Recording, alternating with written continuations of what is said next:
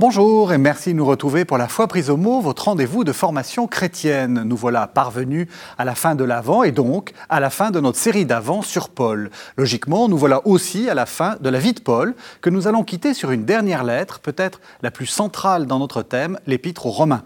Considérant son apostolat en Orient achevé, Paul tourne ses yeux vers l'Occident et vers sa capitale, Rome. Pour préparer son arrivée, il rédige une lettre qui présente toute l'histoire du salut et toute l'espérance chrétienne. Partons donc une dernière fois à sa découverte en compagnie de mes deux invités. Roselyne Dupont-Roc, bonsoir. Vous êtes bibliste et vous êtes spécialiste de Saint Paul. Et puis, pour une dernière fois, notre fil rouge, Éric Morin. Vous êtes prêtre de Paris, vous enseignez au Collège des Bernardins et vous êtes également le directeur du service biblique Évangile et Vie. Alors, Roselyne Dupont-Roc, un tout grand merci d'avoir accepté de, revenir pour une seconde semaine. Hein. voilà. En fait, euh, on peut le dire à nos téléspectateurs, c'est la, situation sanitaire qui fait qu'on avait prévu un invité et puis il n'a pas pu. Et donc, ah, on est très heureux que vous puissiez euh, partager avec nous une nouvelle fois votre science de Paul. Moi aussi, moi aussi. Ah ben voilà, le plaisir est, partagé. Alors, peut-être on, résumé des épisodes précédents, c'est comme ça qu'on fait dans les, dans les séries. Euh, résumé des épisodes précédents, nous avions laissé Paul à Corinthe, enfin non, plutôt à, à Éphèse, réglant la question corinthienne. Qu'est-ce qu'il se passe ensuite? Là, on va faire une lecture optimiste, je ne sais pas si vous êtes d'accord, mais il va se réconcilier avec la communauté. En tout cas, il arrive à Corinthe. Et il va faire deux choses.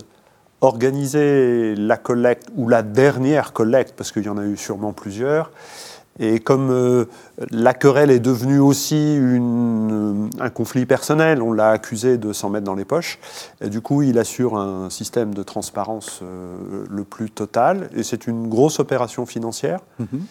Et il, aimerait bien, lui, que ça puisse partir tout, directement à Jérusalem et pouvoir euh, aller vers, euh, vers l'Occident.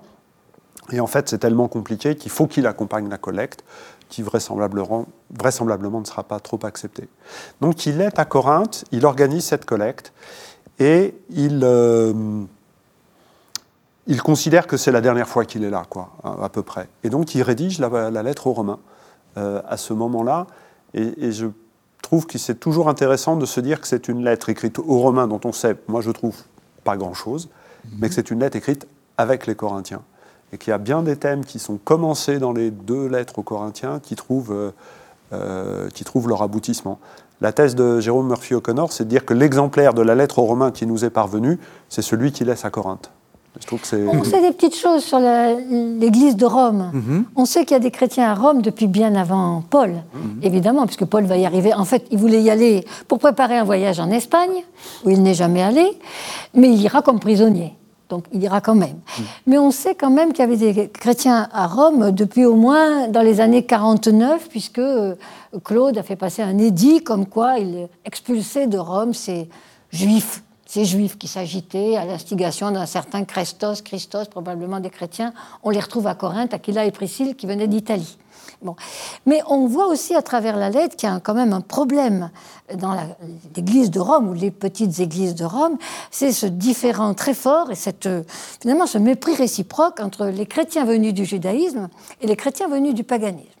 Hein, avec les uns qui se réclament évidemment de l'ancienneté de, leur attache avec Jérusalem, et les autres de la nouveauté euh, du Christ, en considérant euh, sûrement euh, de très haut les chrétiens venus du judaïsme, et ça Paul n'en veut pas.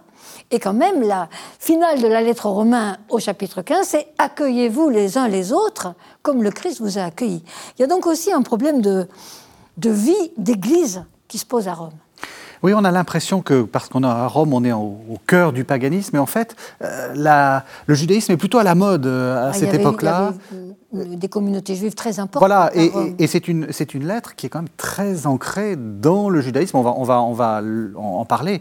Euh, lorsqu'il va refaire tout le plan de Dieu, en fait, il fait allusion à toute la révélation. C'est très, c'est une lettre très savante, en fait. C'est une lettre qui veut être complète, qui essaye, c'est en partie un traité, même si c'est quand même une lettre adressée, parce que Paul, je crois, reprend à la fois euh, ce qui a été son apologie et toute sa conception du salut. Et du salut, pas seulement pour euh, les uns, pas seulement pour l'humanité, mais c'est la première fois qu'il va jusqu'à la création tout entière, on en parlera. De ce point de vue-là, c'est une lettre singulière. Euh, souvent on dit c'est le cœur de, de, fait, il y a beaucoup de choses centrales chez Paul, mais c'est une lettre qui, dans, sa, dans son genre littéraire, est singulière. Ce mmh. C'est pas une lettre d'occasion.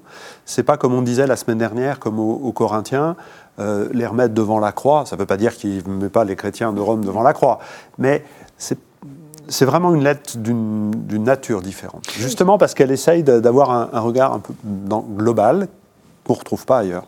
Justement, c'est en prenant cette lettre comme modèle qu'on a fait de Paul le théologien. Est-ce qu'à votre avis, Paul, c'est quelqu'un qui a plutôt tendance à écrire des épîtres aux Romains ou au contraire quelqu'un qui est, qui, est dans, face au terrain en fait? Comment vous le voyez, vous, Paul? Ah, Moi, c'est plutôt celui des Corinthiens que je préfère. Oui, c'est le. Je crois qu'il est toujours face au terrain. Là aussi, à Rome, il est face au terrain, mais il a vraiment des choses à mettre au point.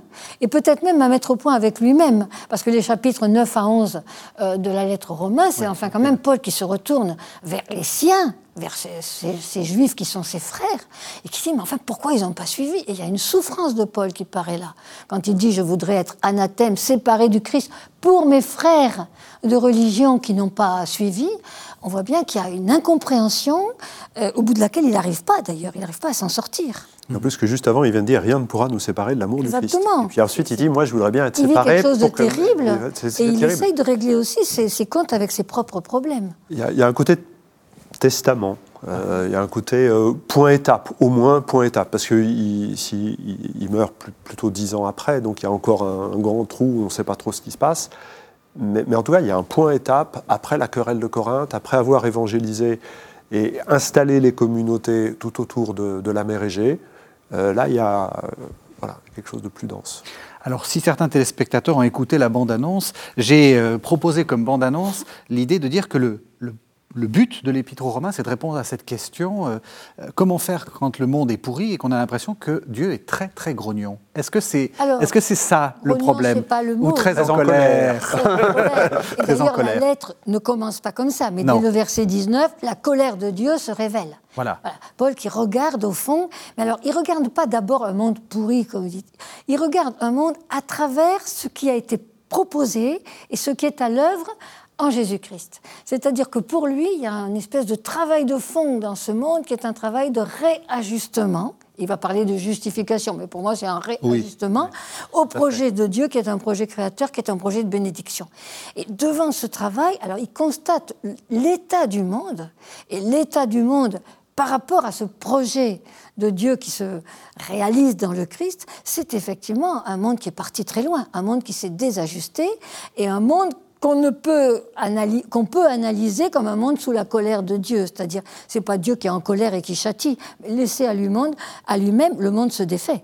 Mhm. Le monde s'auto-détruit. Hein. On le voit que le monde s'auto-détruit. Je oui, j'allais dire, c'est quand même hein. une. Euh, voilà. C'est contemporain. C'est très contemporain comme. Euh, comme donc il va effectivement avoir un long passage sur cette colère de Dieu qui est à l'œuvre dans un monde qui a perdu cet ajustement, qui s'est détourné de l'axe créateur.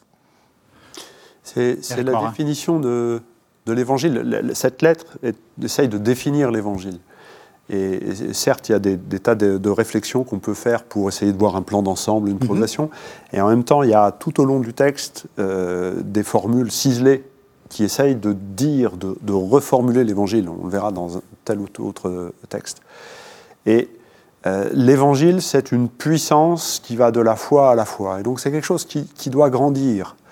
Et dans le monde tel qu'il est, alors pour regarder le monde tel qu'il est, sous, en se disant ben, Dieu pourrait être en colère quand même quand il voit ce qu'il voit, mm. euh, il dit que le monde est livré. Et puis il termine toute sa réflexion à la fin du chapitre 4 en rappelant Jésus qui a été livré pour nos fautes et qui est ressuscité pour notre justification. Comme si le fait que le monde soit livré à ces forces qui le déconstruisent, ça prépare déjà que Jésus soit livré pour nous euh, et pour nous, nous pardonner et, pour entrer dans ce qu'on va appeler tout à l'heure une certaine surabondance euh, mhm. de, vie. Mais comme dans les Corinthiens, mais de façon plus large, la lettre est bâtie sur un renversement. On va commencer par effectivement définir l'évangile, hein, comme la justice de Dieu qui se révèle, donc ce réajustement de la foi à la foi. Et puis il y a une longue plongée dans la colère de Dieu, mais si on s'arrête là, et moi une année en enseignant ça à mes étudiants, je m'étais arrêtée sur ce chapitre 1, mais j'ai failli me faire fusiller à la sortie. Je ne voulais pas, mais oui, ils étaient plongés dans la colère de Dieu, ce monde qui s'auto-détruit, livré à lui-même qui se défait. Et les années suivantes, j'ai dit, on prend tout le passage et on va aussi jusqu'au chapitre 3, où, mais en réalité, mais maintenant, en fait, c'est la justice de Dieu qui travaille ce monde et qui le réajuste. on a le même renversement dont le pivot est le Christ crucifié, le Christ livré pour nous, pour nos péchés, et ressuscité pour notre réajustement. C'est important ce que vous dites parce que là aussi, sans vouloir faire de l'actualité à tout, à tout craint, on voit bien que euh, c'est, il faut à tout prix euh, maintenir les deux parce que sinon euh, le monde est désespérant. Absolument. Sinon le monde est désespérant. Et le chapitre 1 de la lettre aux Romains, désespérant à partir du verset 19 si on le lit pour lui-même. Et ça dure un petit moment. La, première semaine, on a, avec la lettre aux Thessaloniciens, on a parlé de, de l'évangile comme, d'une puissance qui transforme, alors qui transformait la communauté, qui transforme aussi celui qui porte le message. Et là, c'est la lettre aux Romains se focalise de nouveau sur l'évangile comme puissance qui transforme le monde. Mmh. C'est sûrement dans, dans la théologie de Paul euh, un élément bien singulier de cette lettre-là. L'évangile transforme le monde. Qu'est-ce qu'il y a comme plus beau espérance mmh. Donc, les premiers chapitres, un peu déprimants, c'est là où on voit le Dieu très en colère. Et puis, euh, vous avez dit, à partir du chapitre 3, une sorte de, basculement. Euh, alors, peut-être qu'on peut aller jusqu'au chapitre 5, comme ça on va pouvoir euh, voir le, texte que, le premier texte qu'on peut, qu'on peut commenter. c'est le chapitre, c'est les versets 15 à 19. C'est justement sur ce que fait le Christ et c'est en gros lui qui va faire le, renversement. Hein. On, peut le, on peut le dire. Donc Romains 5, 15, 19. Il n'en va pas du don de grâce comme de la faute.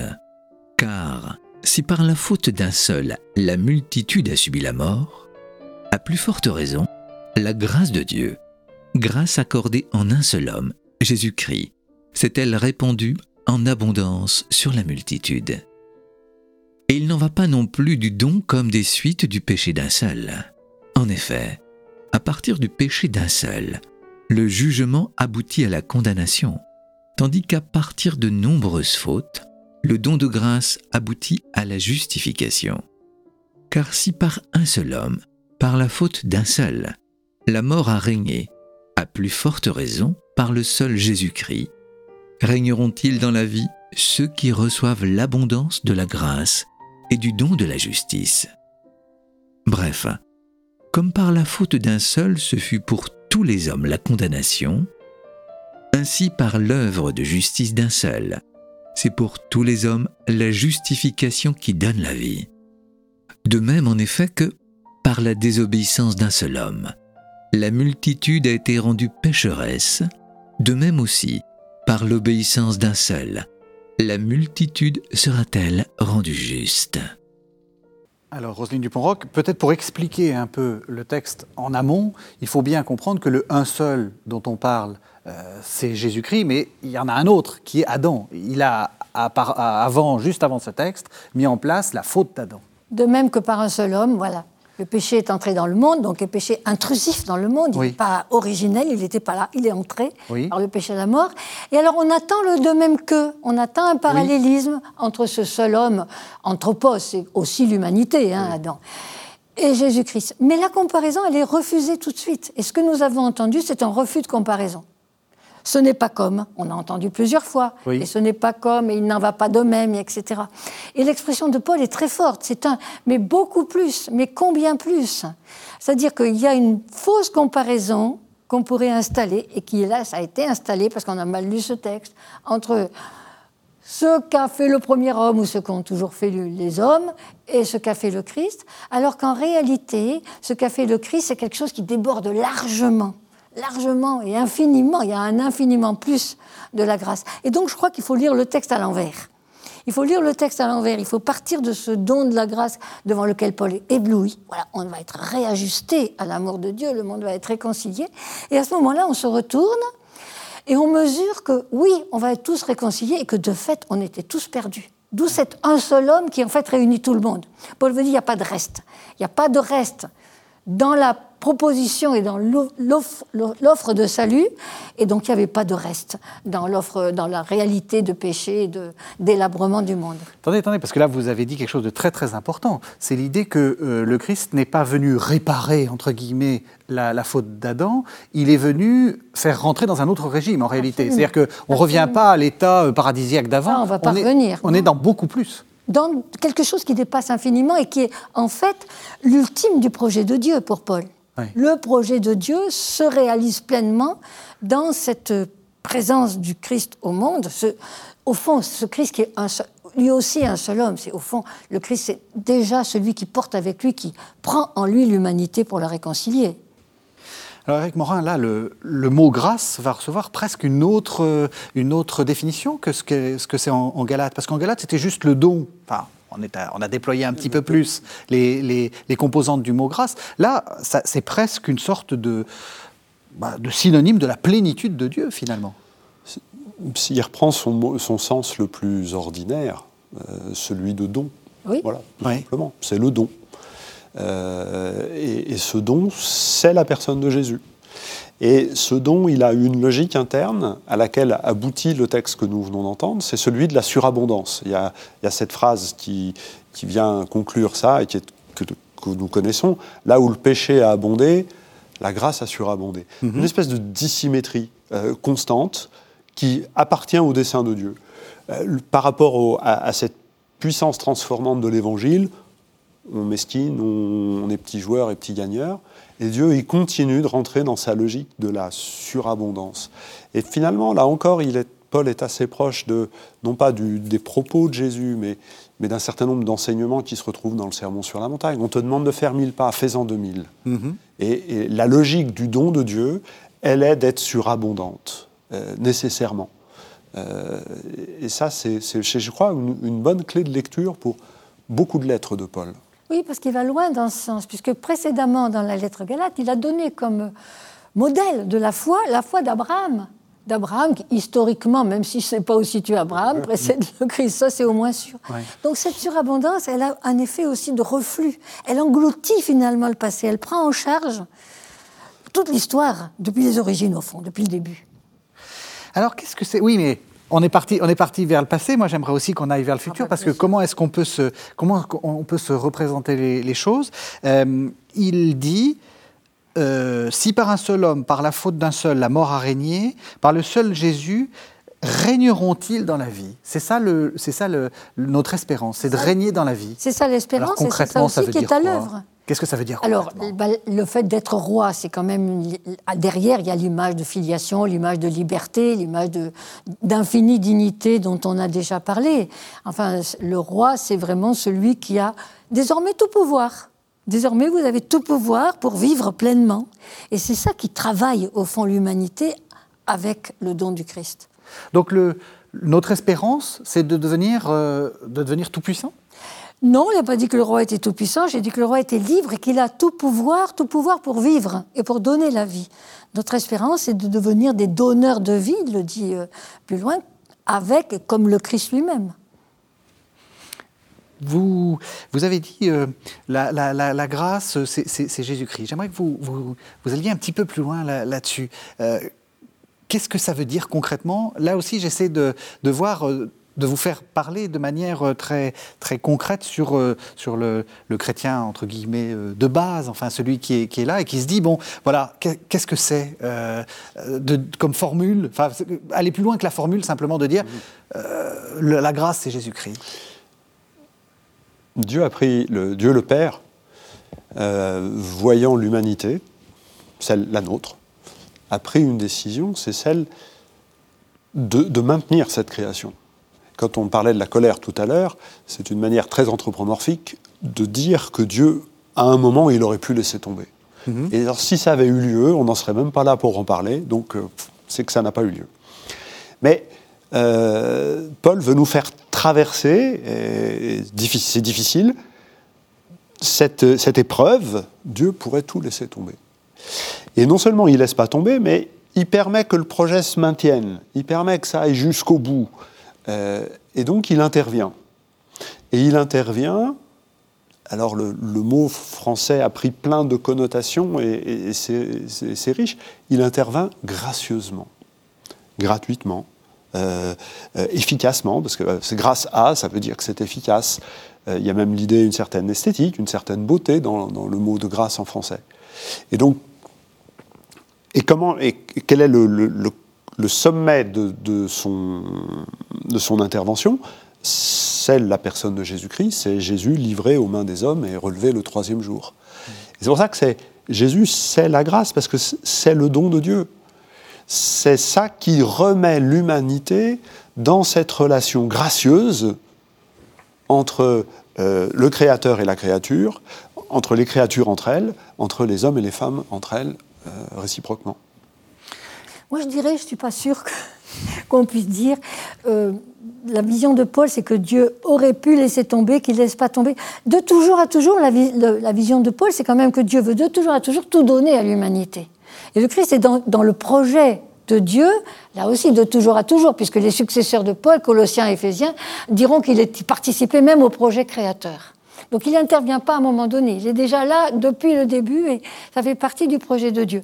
Mais c'est en se retournant sur, au fond, la façon dont cette humanité le reçoit que Paul se dit, il aurait pu laisser tomber. Il aurait dû laisser tomber. Mhm. Et on a des choses comme ça déjà dans l'Ancien Testament, où là on voit Dieu dire euh, Je laisse tomber, je supprime ce peuple, et Moïse qui crie Tu ne peux pas faire ça, tu ne peux pas faire ça, tu vas te déjuger.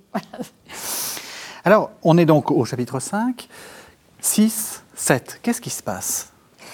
Alors, la jointure du chapitre 5 et du chapitre 6, je crois que c'est une grosse articulation de la lettre romain. C'est bien alors la réaction de bon sens des gens bah, alors, puisqu'on est sauvé, puisque tout nous est offert, qu'on est réajusté au projet de Dieu, péchons courageusement. Pour tout ah oui, ah oui allons-y, allons-y. Pourquoi, pourquoi se priver? Pourquoi se priver? Et donc, pendant trois chapitres, 6, 7, 8. Oui, tu es allé jusqu'à 7, mais ça va jusqu'à 8. Mais oui, Paul va montrer que non, on ne peut pas faire n'importe quoi parce que les choses ne sont pas encore complètement jouées, qu'il y a ce travail qui se fait, mais que nous avons aussi à y participer, et que donc on est sous la grâce, mais qu'il y a un combat à mener. Et ces chapitres vont articuler sans arrêt la grâce première et le combat, qui est la grâce à recevoir et à mettre en œuvre. Eh bien, c'est parfait parce que du coup, on va pouvoir lire euh, les versets 18 à 27 du, chapitre, euh, du chapitre 8, justement, où il, il joue sur ce couple, apparence, réalité. Euh, le monde est, est, sauvé, mais pas encore. Enfin, déjà là, pas encore. et c'est là, et c'est ce qu'on va entendre. Donc, Romains 8, 18 à 27. J'estime en effet que les souffrances du temps présent sont sans proportion avec la gloire qui doit être révélée en nous. Car la création attend avec impatience la révélation des fils de Dieu. Livrée au pouvoir du néant, non de son propre gré, mais par l'autorité de celui qui l'a livrée, elle garde l'espérance, car elle aussi sera libérée de l'esclavage de la corruption, pour avoir part à la liberté et à la gloire des enfants de Dieu. Nous le savons en effet. La création tout entière gémit maintenant encore dans les douleurs de l'enfantement. Elle n'est pas la seule. Nous aussi, qui possédons les prémices de l'esprit, nous gémissons intérieurement, attendant l'adoption, la délivrance pour notre corps. Car nous avons été sauvés, mais c'est en espérance. Or, voir ce qu'on espère n'est plus espérer. Ce que l'on voit, comment l'espérer encore? Mais espérer ce que nous ne voyons pas, c'est l'attendre avec persévérance. De même, l'Esprit aussi vient en aide à notre faiblesse, car nous ne savons pas prier comme il faut, mais l'Esprit lui-même intercède pour nous en gémissement inexprimable. Et celui qui scrute les cœurs sait quelle est l'intention de l'Esprit. C'est selon Dieu, en effet, que l'Esprit intercède pour les saints. Ce premier verset, le verset 18, pose bien la, question. J'estime en effet que les souffrances du temps présent sont sans proportion avec la gloire qui doit être révélée en nous. Il ne sous-estime pas la souffrance, il ne sous-estime pas le fait que quand on regarde le monde tel qu'il va, c'est pas très très glorieux, justement. La gloire, elle est à venir. Il sous-estime pas ce monde, effectivement, dont il a dit qu'il est sous la colère de Dieu. Mais la gloire à venir, elle est déjà quand même en route. Oui, ça c'est important. Il n'oppose pas non plus un présent, euh, une vallée de larmes, euh, à la gloire future. Oui. Cette gloire, elle est en route et même, même, elle a déjà été donnée. Elle est déjà là. Et donc, quelque part, il va falloir euh, bah, qu'elle travaille le monde pour le faire émerger Mhm. Comment est-ce qu'on fait? Comment est-ce qu'on on deal, si j'ose dire, entre le déjà là et le pas encore? Parce que c'est ça la vie du chrétien. C'est de, de, participer à un monde très insatisfaisant, on peut quand même bien le dire, euh, tout, en, tout en se disant, euh, ça n'est pas le tout de la réalité. Le, texte le dit, la création attend la révélation des fils. Oui. Comment est-ce que vous comprenez ça? et, le pape François, dans Laudato aussi, dit la création attend qu'il y ait enfin une humanité filiale. Et je trouve qu'il y a une, interprétation extrêmement littérale du pape François qui est très, très pertinente. Alors, dans, dans le contexte de, de, son propos et, et, de la situation urgente euh, dans laquelle nous sommes, il y a besoin qu'il y ait des fils et des filles sur cette terre c'est-à-dire des gens et des, hommes et des femmes qui savent que la vie, elle est reçue parce qu'elle est donnée et qui vont accepter d'être simplement des échangeurs, des passeurs de vie les uns entre les autres. Euh, la création a besoin de ça. Et quand on dit la création, c'est celle qui est en train de se réchauffer parce que ça manque de fils et de filles sur cette terre. Ça, c'est intéressant. Ça veut dire que l'humanité telle qu'elle se dit actuellement, telle qu'elle se montre euh, actuellement, n'est pas vraiment euh, l'humanité telle que Dieu la, veut. Je veux dire par là qu'on on accuse souvent dans l'écologie l'homme d'être un peu trop présent, l'être humain d'être un peu trop présent, euh, et même d'être très dangereux pour la création. ce que Paul, si, on va dans cette lecture-là, ce que, ce que Paul et le pape veulent dire, c'est c'est pas cet homme-là qu'il faut qu'on manifeste, c'est un autre.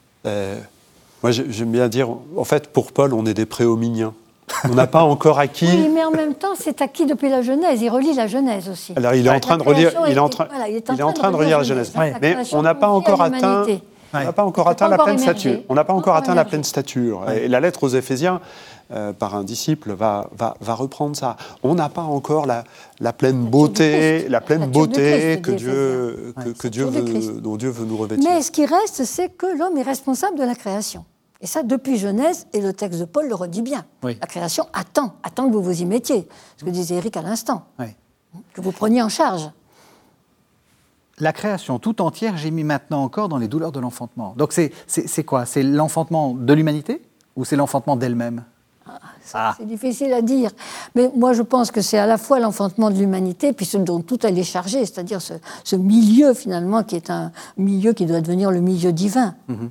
Est-ce que vous croyez quand même qu'il n'est pas. Enfin, est-ce qu'on n'est pas en train de, tirer un peu Paul euh, du côté de l'écologie en, lisant ça comme ça? Parce que c'est vrai que c'est devenu un peu le slogan Pardon, je suis un peu provocateur, hein, mais, mais c'est un peu le slogan euh, euh, de, de, des chrétiens qui veulent, euh, qui veulent montrer que avant, avant même les mouvements écologistes, Paul était déjà écologiste. parce que pas plus qu'on ne tire la jeunesse du côté de l'écologie en disant que l'homme est responsable de la création. L'écologie a su aussi dire que la création irait beaucoup mieux sans l'homme.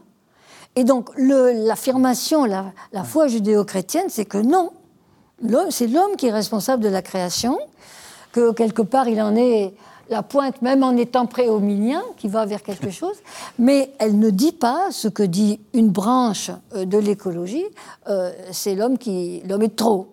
L'homme n'est pas trop, l'homme est responsable, ce qui est autre chose. Mais c'est légitime qu'on fasse la lecture euh, aujourd'hui du texte tel qu'il nous est. Effectivement, Paul n'ayant jamais pu imaginer la situation écologique qui est la nôtre, euh, il n'a jamais imaginé les réponses que nous en tirons de son texte. Mais c'est justement ça qui est génial dans tous les textes de Paul, c'est qu'il nous aide aujourd'hui à prendre à bras le corps les grandes questions qui sont les grandes questions de notre humanité, de notre existence quotidienne, mais aussi euh, euh, les grands problèmes que, que, nous traversons. Et comme il déploie dans ce texte la conviction que l'Évangile peut transformer le monde, euh, eh ben, la transformation du monde aujourd'hui, l'urgence pour nous, c'est celle-là. Et donc on trouve des éléments pour y réfléchir. Alors c'est pas de dire que Paul parle de ça, c'est de dire dans la situation où nous sommes, ce texte que nous accueillons comme parole de Dieu nous appelle à être. Tout à fait. Oui, il nous, a- nous est inspirant, c'est pour ça qu'il est inspiré. Oui, Bien sûr. bien sûr. Bien sûr. Bien sûr. Ah ben oui. Mais moi, j'ajouterais que cette image de la- la- l'accouchement, Oui. hein, la création qui gémit, parce que c'est le verbe de l'accouchement. Oui, oui, La c'est. création qui gémit dans les. Elle, elle est assez fabuleuse et elle va être reprise par le disciple de Paul qui écrit Colossiens, qui lui décrit ce même accouchement, mais où la tête, le Christ, est déjà entré dans la vie. Et tout le monde sait que quand la tête est sortie, le corps suit derrière. Et le, le corps, c'est l'humanité tout entière avec l'Église qui la rassemble, ça c'est Colossiens qui va l'ajouter. Mais on a là une image assez formidable que le disciple de Paul va encore exploiter davantage. Et donc au fond, ce qui, la foi de Paul, et ça aussi on peut le reprendre à notre compte, c'est que ce qui tire en avant euh, la création et ce qui tire en avant l'humanité, c'est quand même le Christ. Alors, dans ce texte, c'est assez, assez fascinant. Enfin, c'est un texte magnifique. Enfin, je suis comme vous, j'ai l'impression que tous les textes de Paul sont magnifiques, en fait. Euh, il a une sorte de. euh, ce qu'il faut jamais faire quand on est, quand on est étudiant, c'est-à-dire une fausse transition, enfin, un truc un peu comme ça. Euh, il, il nous dit la création tout entière gémit maintenant encore dans les douleurs de l'enfantement. Elle n'est pas la seule, et nous aussi on gémit. Et il part sur autre chose. Il part sur la prière, il part sur l'esprit, il part sur nous gémissons intérieurement. C'est le grand texte de la prière. Ouais, c'est le, le texte où Paul est le plus explicite sur la prière. Il y a un lien quand même, puisqu'il Oui. s'agit de la création qui gémit, et puis que la prière va être le lieu d'un gémissement. Euh, Et entre-temps, il y a l'espérance. et Oui. entre-temps, il y a l'espérance. hein. Ouais. Bon, ça va, c'est pas si mal comme transition. C'est pas si mal. hein. Euh, il a fait pire. et alors, c'est- ça part de- d'une réalité avec laquelle on, je crois, tout le monde est d'accord. Nous ne savons pas prier comme il faut. Enfin, pas prier comme il convient, oui. précisément. Et prier comme il convient, au, au chapitre 1, là, quand justement il parlait, il dit que l'humanité n'a pas su rendre grâce et louange au Créateur. C'est ça la prière qui convient. Et de fait, il y a des jours où on a du mal à dire merci. Mhm. Il y a des jours où on a du mal à dire que c'est une bonne chose. Et l'esprit, alors on oublie aussi la fin de la phrase, mais l'esprit vient au secours de notre faiblesse. Oui. Et ça, je trouve que c'est très important parce que quand un, un homme, une femme prend du temps pour la prière, par-delà la conscience qu'il en a, l'Esprit Saint vient traverser sa vie pour faire monter une intercession qu'il ne comprend pas forcément, un gémissement, qu'est celui du monde qui attend la bénédiction de Dieu. Et euh, ça rejoint quelque chose de très simple que sûrement les téléspectateurs sont, sont en train de vivre. Il y a des crèches dans les maisons, on se retrouve en famille avec un temps de silence, avec un Notre Père, un Je vous salue Marie. C'est ce mystère-là qui est en train de se jouer à travers cet événement tout simple. Euh, voilà, quand un homme, une femme prend du temps et l'offre à Dieu, il y a l'Esprit Saint qui vient irriguer le monde de sa paix et de son espérance à, à travers, comme une perfusion. Voilà, euh, c'est très une corporel. perfusion, mais il y a, je pense, un petit peu plus dans ce texte, c'est que c'est l'esprit qui va gémir à, à travers nous, qui Mhm. va prier à travers nous. Et donc, on est quand même invité à essayer d'entrer dans, la pri- dans ce regard de l'esprit. Oui. Moi, j'entends ce texte comme, au fond, la prière, c'est euh, euh, un essai pour s'ajuster euh, à ce que Dieu veut, c'est-à-dire un essai pour regarder soi-même, le monde, les autres, comme Dieu les regarde, avec le regard inspiré par l'Esprit. Et ça, ça change quand même le regard. Se dire d'essayer, autant qu'on peut et on peut jamais, de se regarder, de regarder les autres, de regarder l'avenir, de regarder le monde, avec ce regard qui est celui de Dieu dans son dessein, puisque c'est ça la force de l'Esprit. Alors il y a aussi une belle définition hein, pour. euh, on avait placé ce- cet avant sous le sous le, le signe, enfin sous l'étoile de l'e- de l'espérance. Il y a une très très belle euh, définition. Voir ce qu'on espère n'est plus espérer. Ce que l'on voit, comment l'espérer encore. Euh, c'est ça aussi. euh, enfin, il y a un jeu assez compliqué entre l'esprit, ce qu'on voit, ce qu'on ne voit pas, euh, et l'esprit qui finalement nous fait voir. Et puis il y a une, une attitude de Paul qui est là, cette fois-ci, profondément juive, qui est quelque chose qui est déjà révélé dans, le nom même de Dieu, révélé à Moïse, euh, qui permet, alors que, la foi ou la Torah pour les Juifs, mais la foi pour, pour Paul, euh, permet d'être dans une attitude à l'égard du monde comme quoi il y a toujours en réserve de la part de Dieu quelque chose que nous ne maîtrisons pas. Et que nous ne voyons pas. Et que nous ne voyons, Voyons pas. pas. Et que l'espérance, ça Et le, et fonctionne le dans le nom noir, de Dieu et le nom de Dieu même, euh, je suis ce que je serai ou je serai ce que je serai, je, euh, porte déjà ça euh, de manière très très forte. Et ce que Paul nous dit à nous qui sommes euh, d'origine païenne, c'est que vous avez accès par la foi en Jésus-Christ à cette attitude par laquelle vous allez pouvoir toujours accepter qu'il y a quelque chose devant vous, Sans le voir. sans le voir. Et je pense qu'il faut là aussi revenir à ce qu'il disait un peu plus haut de l'espérance à propos d'Abraham dans le chapitre 4. Espérer, c'est espérer contre toute espérance, contre toute attente, contre tout ce qu'on peut imaginer. Espérer, c'est espérer quand, quand tout est bouché. Ben voilà une parole pour un temps de crise comme voilà. celui que nous, le vivons, que, que nous vivons. Alors, on est au chapitre 8, et puis, nouveau, enfin, nouveau basculement, trois chapitres, 9, 10, 11, qui en fait devraient nous guérir de tout notre antijudaïsme et de tout notre antisémitisme, enfin, tel que euh, l'Église l'a, construit ou l'a accompagné. En effet, c'est euh, le destin d'Israël. Moi, je voudrais revenir sur là où on en est justement. À partir du chapitre, au bout du chapitre 8, on est arrivé au terme, puisqu'on a le Christ Ah oui, on a qui est le premier-né d'une multitude de frères. Vous avez tout, rien ne nous séparera de l'amour du Christ. Voilà, tout est donné. Oui. Euh, Le combat est à mener, mais tout est donné. Et on, va, on a quand même un reste, puisqu'il y a ces trois chapitres, et ensuite il y en a encore trois ou quatre autres. Et, et le reste, c'est au fond euh, de confronter ce tout est donné à, mais enfin, qu'est-ce qui se passe dans la réalité? Qu'est-ce qui se passe dans la réalité. Et là, je crois que Paul vraiment euh, se, se pose à lui-même la question, d'abord la question d'Israël, enfin, voilà, pourquoi, pourquoi pourquoi ne me suivent-ils pas, mes frères de race Et pourquoi, alors que le salut est donné par Jésus-Christ et que je sais qu'ils sont eux le peuple élu, qu'est-ce qui ne va pas là-dedans? Et puis ensuite, on aura un deuxième problème avec les chapitres 12 à 15 ou 16.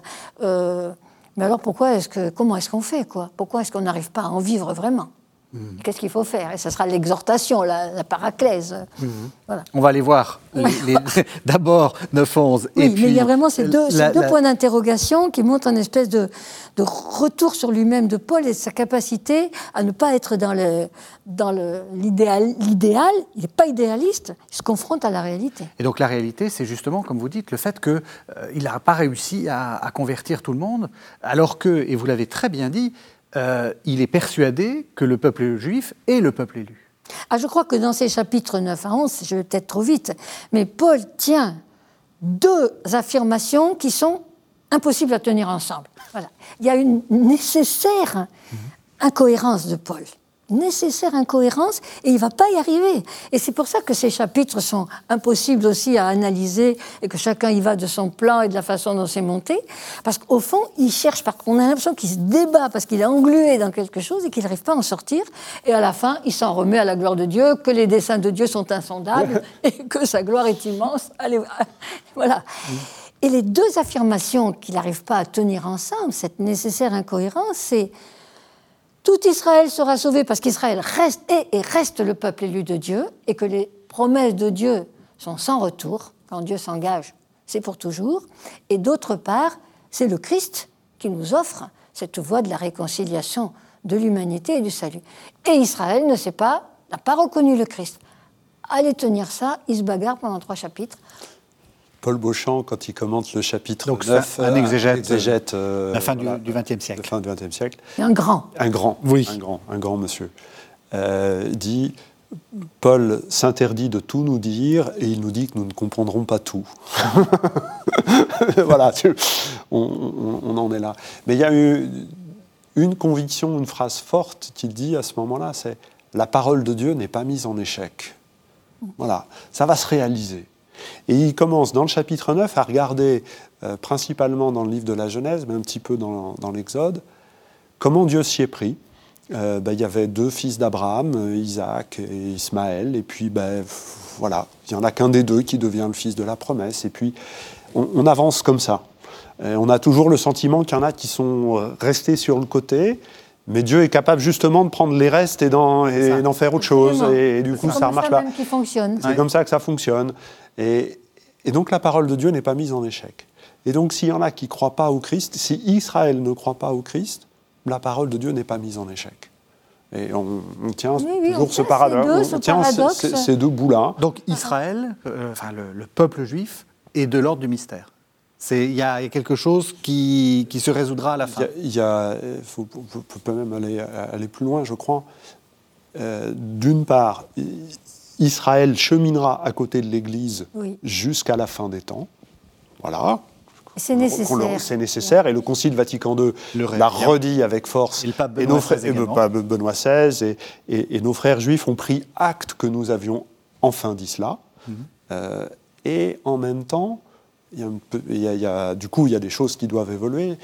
il nous faut aussi dire que nous, disciples de Jésus, qui nous savons sauvés par Jésus, nous avons besoin d'Israël à nos côtés pour accueillir le Christ.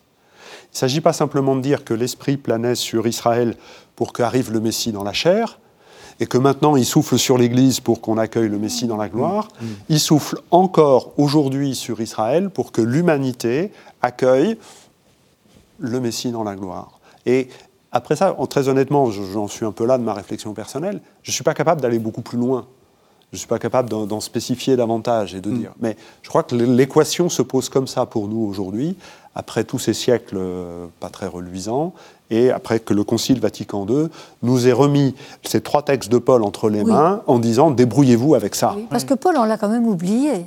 Parce qu'on l'a oublié, il ne dit jamais que le Dieu a abandonné Israël. Au contraire, cette espèce de nécessité. Et même il termine par une espèce de, de jeu de dialectique ou de jalousie entre Israël et euh, les chrétiens, les, disciples du Christ, comme quoi c'est au fond euh, les uns qui entraînent les autres pour essayer de les dépasser. Mmh. Donc une espèce de nécessité dans la, et de complémentarité. Et je crois qu'effectivement, même si on n'arrive pas à tenir les deux, même si Paul nous laisse avec ça, il nous laisse quand même devant cette affirmation qu'il y a une nécessité d'Israël en face des croyants et peut-être une nécessité des croyants au Christ en face d'Israël. Et qu'on s'en sortira pas. Sans... Et en même temps, Israël nous empêche, nous les croyants au Christ, de nous refermer sur notre complétude, de croire qu'on tient tout. Non, il y a Israël et il y a peut-être encore d'autres mhm. aussi. Est-ce que ce n'est pas rassurant, justement, que, que, Paul ne soit pas le lieu de toutes les réponses? Parce que c'est ce qu'on a un peu beaucoup fait, euh, avec des formules toutes faites, euh, par la foi on sera sauvé, etc. On a durci, on a voulu des réponses, on les a trouvées, c'est facile. Mais Paul passe son temps à réouvrir les questions. Et c'est ça qui est extraordinaire. Et c'est ça qui nous force à les reposer aujourd'hui, mmh. autrement. C'est ce qu'on voyait la semaine dernière, quand déjà, Paul, avec sa communauté de Corinthe, 5, 10 ans euh, après, pétrifie euh, le message dans des slogans. Et 2000 euh, ans plus tard, ben, euh, c'est ça, c'est ça l'exégèse, c'est essayer de, de, ressortir les choses et, et puis tout d'un coup on se découvre, ah tiens, c'est ça que ça veut dire, c'est ça qui est, fantastique dans, dans ce travail-là. Hmm. Et c'est vrai qu'il y a une lecture de Paul où on dit c'est lui le fondateur du christianisme, alors du coup tout est bordé, tout est carré. Et en fait, c'est plutôt le pôle déjà de Saint-Irénée et, mhm. d'autres qui, qui, émerge, qui, a sa légitimité. Va dire tout ça est, est, intéressant. Mais quand on relit les textes de Paul, on s'aperçoit toujours de ce travail euh, de la pensée, mais qui est d'abord un travail personnel par lequel il se laisse déborder par cette présence du Christ. Heureusement qu'il y a encore des exégètes. Ça permet de dépétrifier les choses. et qui parlent le grec. Ou qui lisent le grec. le grec. De Paul. De, Paul. si possible. C'est intéressant. Alors on arrive à la fin de l'émission, on va aussi essayer d'arriver à la fin de la vie de Paul. Est-ce qu'on a une idée de ce qui se passe au, moment où il, où il termine sa lettre, il l'envoie, et après, il va à Jérusalem. Et là, ça marche. C'est très débattu, c'est très débattu parce qu'évidemment, les exégètes, c'est fait pour se bagarrer. Bah oui, c'est même... chacun a une opinion différente et qu'on en parle. Tout, tout, tout Alors, il y a aussi les actes des apôtres. C'est très intéressant de voir que dans les actes des apôtres, alors que Paul est quand même le héros des actes des apôtres, même si Pierre a eu sa partie, mais enfin on voit bien mm. qu'à partir du chapitre 13, c'est Paul jusqu'au bout. Luc installe Paul à Jérusalem, continuant à annoncer l'évangile aux juifs et aux païens, et ne nous parle absolument pas de la mort de Paul. Là aussi, il y a des tas d'explications. Moi, je pense que la mort de Paul ne l'intéresse pas. De toute façon, Paul est ressuscité. Paul est vivant dans ses lettres. Mais on ne sait pas bien ce qui s'est passé. Le problème de ce qui va se passer après l'arrivée de Paul à Jérusalem, à Rome. Oui, parce que vous avez parlé de Jérusalem, mais c'est de Rome. Rome, de Jérusalem à Rome, vers 59, 58, 59, c'est qu'ensuite, il y a une semi-liberté. Ensuite, il y a des écrits qui vont être mis sous le nom de Paul qui reste encore débattu aujourd'hui. Colossiens A-t-il été écrit par Paul en 66, 67, euh, ou bien par un disciple de Paul? Moi, je pense que c'est par un disciple de Paul, mais tout le monde n'est pas d'accord. Éphésiens, tout le monde est d'accord que ça date des années 90, que c'est un disciple. Les lettres à Timothée et Tite, tout le monde est d'accord que ça tourne du tournant du deuxième siècle, encore que certains morceaux de la deuxième à Timothée sont probablement issus de morceaux de Paul qu'on a récupérés. Donc c'est compliqué. A-t-il écrit N'a-t-il pas écrit? Qu'est-ce qu'il a fait pendant, alors, une dizaine d'années? Quand est-il mort? Quand est-il mort? Alors, quand est-il mort, Éric Morin?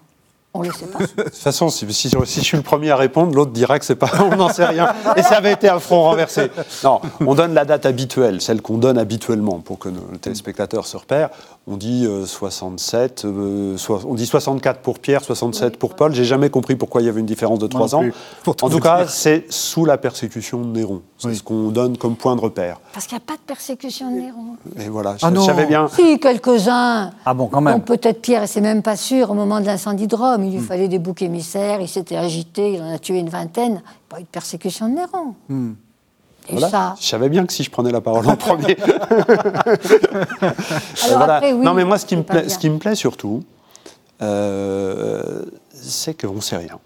Enfin, on reconstruit des choses et puis on. Voilà. Et, qu'au fond, euh, d'abord, quand il meurt, personne ne s'intéresse à lui. Et que quand il meurt, c'est un non-événement absolu. Autant la mort du Christ en croix à Jérusalem, ça fait pas les gros titres à Rome, mais un petit entrefilet quand même, euh, voilà, c'est quelque chose. La mort de Paul, tout le monde s'en fout, y compris les chrétiens. À part les quelques communautés qu'il a fondées, là où il a des copains à Corinthe, etc. Ils n'ont même pas pleuré. Et, mais voilà. Et que c'est euh, Luc et, les autres euh, qui vont exhumer Paul dans les années 80 en se disant, mais finalement, la situation dans laquelle nous sommes, où la distinction entre les synagogues et les communautés chrétiennes commence à se, à se marquer, mais finalement, ce que Paul nous écrivait nous est utile aujourd'hui. Et du coup, il va y avoir un, travail d'édition des lettres. Alors, quand on édite, aujourd'hui, on a des introductions de l'éditeur, on a des notes de l'éditeur, et tout ça, et ça n'existe pas, et donc tout ça, ça rentre dans le texte directement. Donc, on a en fait une édition de Paul des années 80 et le travail de, l'exégèse consiste à faire un peu la différence entre ce qui est le texte de Paul et les notes de l'éditeur des années 80. Et ça, c'est assez intéressant de voir comment justement le texte reprend de l'actualité. Ce n'est pas un affadissement, c'est au contraire un processus d'actualité. Et en même temps, c'est très vite. Et en même temps, ça va très vite. Très vite, puisqu'il y a ces disciples colossiens, éphésiens, qui tous se réclament de Paul et qui même essayent de, enfin, de monter une figure de Paul qui est l'apôtre. Le prisonnier qui écrit. Voilà, ben c'est l'espèce de Mais c'est l'apôtre et c'est le seul. C'est même ça qui montre que c'est pas du Paul. Colossiens, Éphésiens et Pastoral, il n'y a plus que moi, l'apôtre. Il n'y a plus que lui. C'est lui qui est l'intermédiaire entre le Christ et les communautés. Et puis quand même, il y a quelque chose de frappant, c'est que Ignace d'Antioche, qui donc écrit ses lettres, dont la lettre aux Romains, environ en 115, hein, quand il part pour être euh, Et au même endroit. martyrisé à Rome, etc. Ignace d'Antioche ne cite pas un seul texte d'évangile, et il cite sans arrêt, sans le dire, mais il est pétri de Paul. Il cite du Paul sans arrêt. On voit bien. Alors il a une écriture qui a quelque chose comme celle de Paul, de très ramassée, de très belle, mais il connaît les lettres de Paul. Voilà. Alors on arrive à toute fin de la série et à la toute fin de l'émission. J'ai envie de vous poser une question difficile à, l'une et à l'autre. Euh, Qu'est-ce qu'il faut retenir de Paul dans ce temps un peu compliqué que, nous vivons? Et en gros, qu'est-ce que vous proposeriez aux téléspectateurs comme parole de Paul ou comme vision de Paul pour, euh, pour fêter Noël? Les autres questions, elles étaient prévues.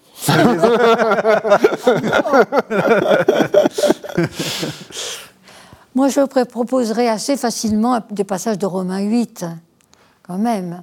Euh, Jésus-Christ qui est le premier-né d'une multitude de frères.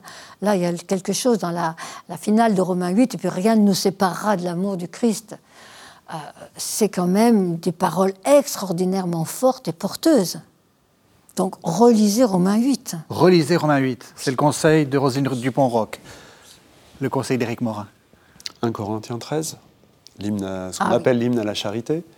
Euh, il ne parle pas du Christ. C'est un des rares textes où Paul ne parle pas du Christ, il n'est pas nommé en tout cas.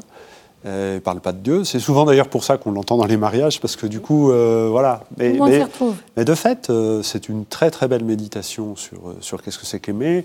Sans amour, on ne vit pas. Qu'est-ce que c'est qu'aimer? Et puis l'amour, c'est la qualité, enfin l'élément qui, qui, va demeurer, qui va nous faire participer déjà à l'éternité. Et puis avec ces 15 verbes qui, qui disent qu'est-ce que c'est que l'amour, vous avez aussi un portrait de Jésus, vous pouvez les prendre les uns les autres et puis dire voilà comment Jésus m'a aimé il a pris patience, il a rendu service, il s'est réjoui de ce qui est beau. Et puis prendre aussi conscience autour de nous qu'il y a des gens qui se réjouissent de la beauté, il y a des gens qui supportent tout, il y a des gens qui prennent patience, et que donc euh, l'amour est possible. Voilà une belle finale pour une série. Merci, merci beaucoup à, tous les deux. Peut-être un mot, Éric Morin, puisque vous, vous nous avez accompagnés pendant tout le pendant tout l'avant. Les suppléments des cahiers évangiles, ça sort? Supplément des... Alors le cahier évangile, on en a déjà parlé, je crois, il y a 15 jours, et le supplément va sortir en même temps, c'est sur euh, Handel, euh, comme le, donc le compositeur, non pas comme exégète, mais comme illustrateur de la Bible. C'est assez intéressant. Ouais, c'est bien. Bien, merci donc, voilà. de l'avoir préparé. merci, merci à, tous les deux. Peut-être on peut souhaiter très collectivement et très euh, profondément un joyeux Noël à, tous nos téléspectateurs. Hein. joyeux Noël Absolument. Voilà. Joyeux Noël à tous. Merci, merci beaucoup de votre fidélité, merci beaucoup de nous suivre hein, tout au long de cette année. C'est une année qui a été un peu compliquée et nous vous souhaitons du fond du cœur de passer une de très belles fêtes de Noël. Merci de nous, de nous suivre. Vous savez que vous pouvez retrouver cette émission sur le site internet de la chaîne www.ktotv.com et donc on se retrouve la semaine prochaine, mais d'ici là, joyeux Noël.